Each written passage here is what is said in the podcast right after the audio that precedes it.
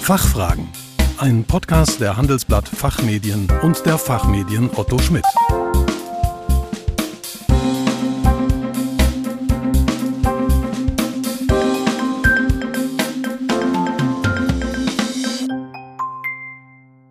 Hallo und herzlich willkommen zum Expertentalk der Fachfragen.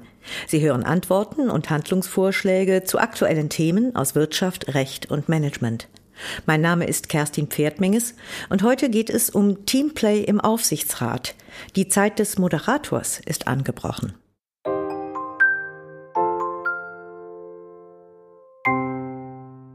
In einzelnen Aufsichtsräten hat der Vorsitzende noch eine sehr dominierende Rolle. Er bestimmt die Themen und damit die Tagesordnung, die zeitliche Begrenzung der einzelnen Tagesordnungspunkte oder auch wer wann zu Wort kommt. Dabei werden die Spezialisten und die Koordination des Wissens aller Mitglieder immer wichtiger. Themen wie Digitalisierung, Cybersicherheit, Internationalisierung, Personal oder Rechnungslegung können ohne Spezialwissen von einer Person nicht zugleich abgedeckt werden. Ein Spezialist für diesen Wandel ist Martin von Hirschhausen, der uns heute bei den Fachfragen besucht. Als Vermögensbegleiter von Unternehmen und Unternehmern kann er 40 Jahre Erfahrung im Bereich Banking und Finanzen zurückblicken und auch in einigen Aufsichtsräten vertraut man ihm und seinem Fachwissen. Geprägt ist er durch Mannschaftsleistungssport. Guten Tag, Herr von Hirschhausen. Schön, dass Sie hier sind. Ich grüße Sie, Frau Pferdmenges. Ich freue mich sehr, dass Sie mich zu diesem Medium eingeladen haben. Herr von Hirschhausen, gerade ist ja schon das Stichwort Mannschaftsleistungssport gefallen. Sind Sie dadurch für dieses Thema geprägt worden oder gab es vielleicht auch noch andere Einflüsse? Der Zusammenhang zwischen Mannschaftsleistungssport und diesem Thema Team auch in der Wirtschaft, der kam mir erst sehr, sehr viel später. Ich erinnere mich noch sehr genau, dass ich bei der ersten Hauptversammlung, die ich als Auszubildender besucht habe, mich schon wunderte, dass immer der Aufsichtsratsvorsitzende alleine antwortete. Das heißt, dass selbst spezifische Fragen auf einzelne andere Aufsichtsratsmitglieder oder aber auch an ganz spezifische Vorstandsmitglieder einzig und allein vom Aufsichtsratsvorsitzenden beantwortet wurden. Damals habe ich mir noch nicht so viele Gedanken darüber gemacht. Und irgendwann später, als ich selbst mal in Führungspositionen und dann auch in zwei Vorständen mitgewirkt habe, wurde mir immer klarer, dass dieses Thema Team, Mannschaft so elementar im Vordergrund steht. Auch und ich würde sagen gerade in der Wirtschaft. Und insofern, ja, es hat mich geprägt. Ich habe ja selbst ähm, Basketball gespielt bis hin zum Aufstieg von der zweiten in die erste Bundesliga. Habe auch Tennis gespielt, wo jeder sagt, naja, das ist ja eine Einzelsportart. Nee, also es ist eine Einzelsportart, aber mir hat es immer viel mehr Freude gemacht, in der Mannschaft zu spielen als, als bei Einzelturnieren. Und insofern hat mich das schon sehr, sehr stark geprägt und ähm, deswegen versuche ich auch immer wieder Parallelen zu ziehen zwischen diesen Erfahrungen damals bei mir im Sport, zwischen dem, was ich sonst so im Sport sehe und beobachte und auch in der Wirtschaft. Welche Eigenschaften sollte denn ein Aufsichtsrats- oder auch Beiratsvorsitzender mitbringen, um die Aufgaben des jeweiligen Gremiums so gut wie möglich abdecken zu können? Was denken Sie? Nun, er sollte vor allen Dingen, oder er beziehungsweise sie sollte vor allen Dingen ja, das gesamte Fachwissen und die verschiedenen Persönlichkeitsstrukturen der Mitglieder einbeziehen. Das heißt, deswegen haben wir das ja auch unter den unter die Überschrift gestellt Moderation oder Moderator. Ein Mensch alleine kann diese ganzen Fachthemen gar nicht mehr abdecken. Es wird ja von Woche zu Woche, zumindest von Halbjahr zu Halbjahr immer spezifischer, die Anforderungen an Unternehmen und damit auch an Aufsichtsräte. Und insofern kommt es meines Erachtens und nach meinen Erfahrungen darauf an, dass ja die einzelnen Spezialwissen, aber eben auch die einzelnen globaleren Herangehensweisen von Einzelnen immer wieder mit einbezogen werden. Und insofern, ja, die verschiedenen Typen, die, die lauter sind und zu allem was zu sagen haben, die, die leiser sind und nur reden, wenn sie gefragt werden, die, die zu Spezialthemen was zu wissen haben, äh, zu sagen haben und die, die zu allgemeinen Themen was zu sagen haben, all diese äh, wissen vorangehen, ähm, verschiedene artige Eindrücke immer wieder ja, schlichtweg herauszuholen, abzufragen, mit einzubeziehen und das so fortzuentwickeln innerhalb des Aufsichtsrats beziehungsweise auch innerhalb von Ausschüssen. Und was halten Sie jetzt bei der Moderation äh, des Vorsitzenden oder der Vorsitzenden für wesentlich? Ich denke, das ist primär eine Frage von, ja, die eigene Rolle zu definieren, nicht alles selbst machen zu wollen, auch die Erkenntnis, nicht alles selbst machen zu können. Ähm, und dann die, ja, letztlich geht es meines Erachtens um, um Wertschätzung und um Einbeziehung. Also Wertschätzung des einzelnen Mitgliedes, sein Fachwissen, sein Herangehen, seine Betrachtungsweise heranzuziehen und trotzdem eine, eine klare Stringenz äh, bei der Führung einer Sitzung oder auch bei der Vorbereitung einer Sitzung oder aber auch bei der Nachbereitung einer Sitzung ähm, walten zu lassen. Insofern ist das schon ein große, äh, großes Anforderungsprofil und geht weit, weit über Branche oder einzelne Fachregionen hinaus. Ich denke, die Persönlichkeit des Vorsitzenden ist elementar und wichtiger, würde ich sagen, als Branchenwissen oder Finanzwissen oder Cyberwissen oder Digitalisierungswissen oder was immer äh, für dieses einzelne Unternehmen im Vordergrund steht. Das kann, sollte auch durch Fachpersonen, durch Spezialisten abgedeckt werden können. Wie wird denn ein teamorientierter Aufsichtsrat geprägt? Haben Sie vielleicht ein oder zwei Beispiele? Ich habe ein sehr, sehr gutes Beispiel, wo ich auch selbst im, im Beirat bin.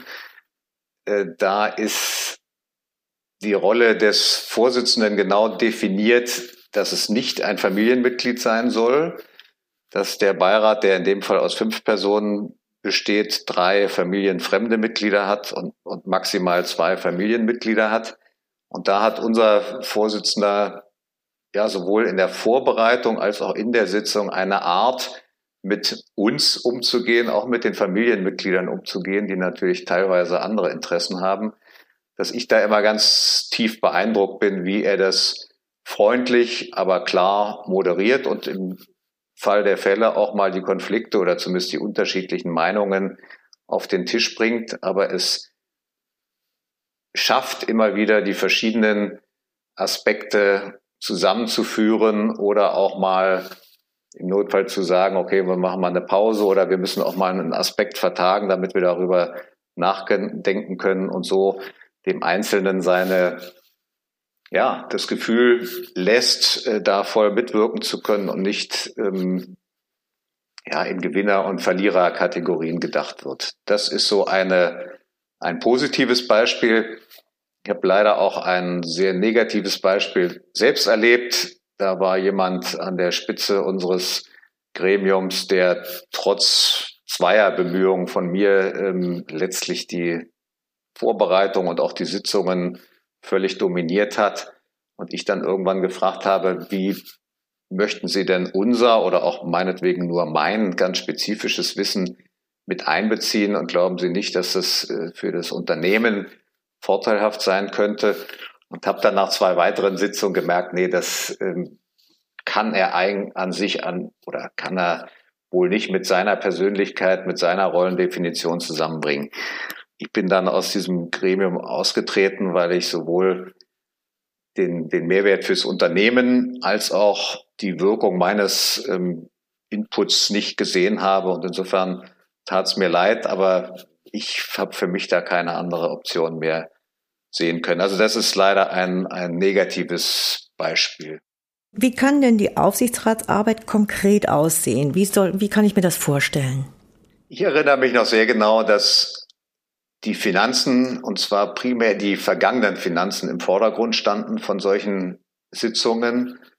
Für mich sind, obwohl ich ja aus der Finanzbranche komme, Finanzen immer Ausfluss von Hunderten von anderen Entscheidungen. Das heißt, die Fähigkeit zu gucken, was steht denn hinter den Finanzen, was steht hinter den Zahlen, welche Märkte, welche Produkte, welche Margen.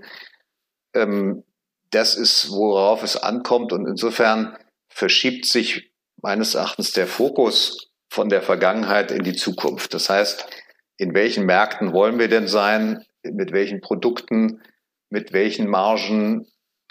was sind Innovationen, was sind auch Risiken. Diese Themen kommen ja immer stärker in den Fokus und nicht nur bei Cyber, sondern auch Angriff auf die Geschäftsmodelle durch Digitalisierung, durch neue Akteure in den Märkten. Das sind Themen, die eine immer, immer größere Rolle spielen. Und insofern denke ich, ist es wichtig, immer mal wieder diesen sogenannten Helikopterblick äh, zu nutzen und sich etwas zu entfernen von dem Unternehmen und zu gucken, was spielt sich denn wo ab. Ein ganz konkretes Beispiel ist im Moment leider aus meiner Sicht die weltpolitische Lage. Wir sind ja durchaus in, ja, ich würde sogar so weit gehen zu sagen, in Systemen, Auseinandersetzungen zwischen autokratischen und demokratischen Systemen. Wir sind in Auseinandersetzungen zwischen den Märkten China und USA. Wir sind sehr viel näher bei uns in Auseinandersetzungen zum Beispiel zwischen Russland und Ukraine mit allen möglichen Auswirkungen auf die europäische, auf die deutsche Wirtschaft und damit auf jedes einzelne Unternehmen, was irgendwie mit diesen Märkten zu tun hat. Das muss nicht nur der Absatz sein, sondern kann auch die, die Beschaffung sein, es kann auch teilweise Produktion sein. Das heißt, die Überlegung, was passiert eigentlich, wenn das Verhältnis zum Beispiel zwischen China und den USA sich weiter verschärft oder aber jetzt uns näher, was passiert, wenn das ähm, Klima zwischen ähm, Russland und, und Europa schwieriger wird, sogar nachher mit Sanktionen gegebenenfalls belegt wird, was hat das für Auswirkungen auf die Absatzmärkte? Und da ist es schon wichtig zu überlegen, in welchen Szenarien äh, passiert was und wie stelle ich mich da als einzelnes Unternehmen auf. Diese Art der politischen Diskussion und politischen Herangehensweise ist relativ neu. Und ähnlich ist es dann bei kleineren Fragestellungen oder kleiner, aber äh, nicht ganz so weltpolitisch, sondern was passiert bei Cyberangriffen wo habe ich meine äh, Backup-Möglichkeiten, was passiert bei Überlegungen von den großen ähm, US-Tech-Firmen als ein Beispiel, wenn die in diese Märkte rein wollen, zum Beispiel Produktion von Autos oder, oder, oder. Das sind Themen, die viel, viel weiter gehen als die Themen, die in der Vergangenheit betrachtet wurden im Aufsichtsrat. Und in diese Tendenz geht es immer weiter nicht nur bei den großen Aktiengesellschaften, sondern inzwischen auch bei mittelgroßen Familienunternehmen. Ja, ganz zum Schluss nochmal ein Schwenk zurück zum Aufsichtsratsteam. Ähm, ich würde Sie da gerne mal auffordern, werden Sie kreativ. Mit welchen Bildern würden Sie ein Aufsichtsratsteam vergleichen? Ein schönes Bild, kreativ zu werden. Ja, ich stelle mir vor, also andersrum. Als, als junger Fußballspieler, der, der ich auch mal vor Urzeiten war, hatte ich so das Vorbild der 1974er Weltmeistermannschaft. Also wer sich daran erinnert, Sepp Meyer und Gerd Müller und Franz Beckenbauer und wie sie alle hießen. Da hatte jeder seine klare, klare Aufgabe, seine Position in der Mannschaft, seine Rolle auch innerhalb der Mannschaft, auch außerhalb des Spielfeldes oder auch auf dem Spielfeld im Sinne von Moderation. Und gerade bei einem solchen Teamsport und Fußball ist nun mal in, in Deutschland der überragende äh, Teamsport in der Bedeutung, kommt es darauf an, auch hier die Stärken zusammen zu binden und nicht zum Beispiel, die Jüngeren mögen es mir verzeihen, die kennen die Namen nicht mehr, aber sagen wir Katsche Schwarzenbeck jetzt in den, in den äh, Sturm zu stellen oder äh, einen überragenden Freigeist wie Günther Netzer in die Verteidigung zu stellen. Und so, dass jeder seine Rolle hat und den anderen auch erkennt, würdigt in der Rolle, die er gerade hat. Meine Berti Vogt zum Beispiel als damals rechter Verteidiger wurde immer ein Stück weit belächelt, aber der hat einen wesentlichen Anteil gehabt an dieser 1974er Fußballmannschaft. So, und diese Bilder übertragen auf den, auf den Aufsichtsrat fordert immer wieder heraus, was ist denn meine Rolle und bin ich mal Stürmer? Bin ich äh, eher der Verteidiger oder bin ich gar der Torwart, der zum Beispiel das Unternehmen vor der Risiken schützt? Bin ich eher einer, der hoch und runter läuft wie ähm, Mittelfeldspieler oder bin ich einer, der äh, ganz spezielle Aufgaben hat wie, wie Manndecker? Also das sind so Fragestellungen, die ich immer gerne, ich gebe zu, primär leise und still, aber wenn ich merke, da ist jemand sportbegeistert, das auch gerne mal im Zweiergespräch mir vor Augen halte und dann überlege, wo können denn die Stärken des Einzelnen noch stärker genutzt werden im Sinne des Unternehmens, auch im Sinne des Gremiums Aufsichtsrat und natürlich auch, ich würde sagen, in der Königsdisziplin des Aufsichtsrats, nämlich in der Bestellung, Verlängerung oder auch Abberufung von Vorstands- bzw. Geschäftsführungsmitgliedern. Das ist so ein Bild, was mir immer wieder vor Augen kommt, wenn ich darüber nachdenke, was bedeutet es denn, Teamplay auch im Aufsichtsrat immer wieder in den Fokus zu rücken. Ja, ist ja auch ein sehr gutes und griffiges Bild. Wunderbar. Herr von Hirschhausen, ich danke Ihnen herzlich für Ihren Besuch bei den Fachfragen und für Ihre ganzen Informationen und Anregungen. Ich danke Ihnen, Frau Pferdmenges, wünsche dieser, aber vor allen Dingen all Ihren anderen Podcast-Sendungen gute Verbreitung und freue mich auf ein Wiedersehen oder Wiederhören. Danke Ihnen. Dankeschön. Liebe Zuhörerinnen und Zuhörer, mehr zum Thema Teamplay im Aufsichtsrat erfahren Sie in einer der nächsten Ausgaben unserer Zeitschrift Der Aufsichtsrat. Den Link dazu finden Sie wie üblich in den Show Notes. Wir hoffen, dass wir Ihnen einige Fragen beantworten und vielleicht auch ein paar hilfreiche Tipps geben konnten. Vielen Dank für Ihr Interesse. Tschö und bis zum nächsten Mal. Fachfragen. Ein Podcast der Handelsblatt Fachmedien und der Fachmedien Otto Schmidt.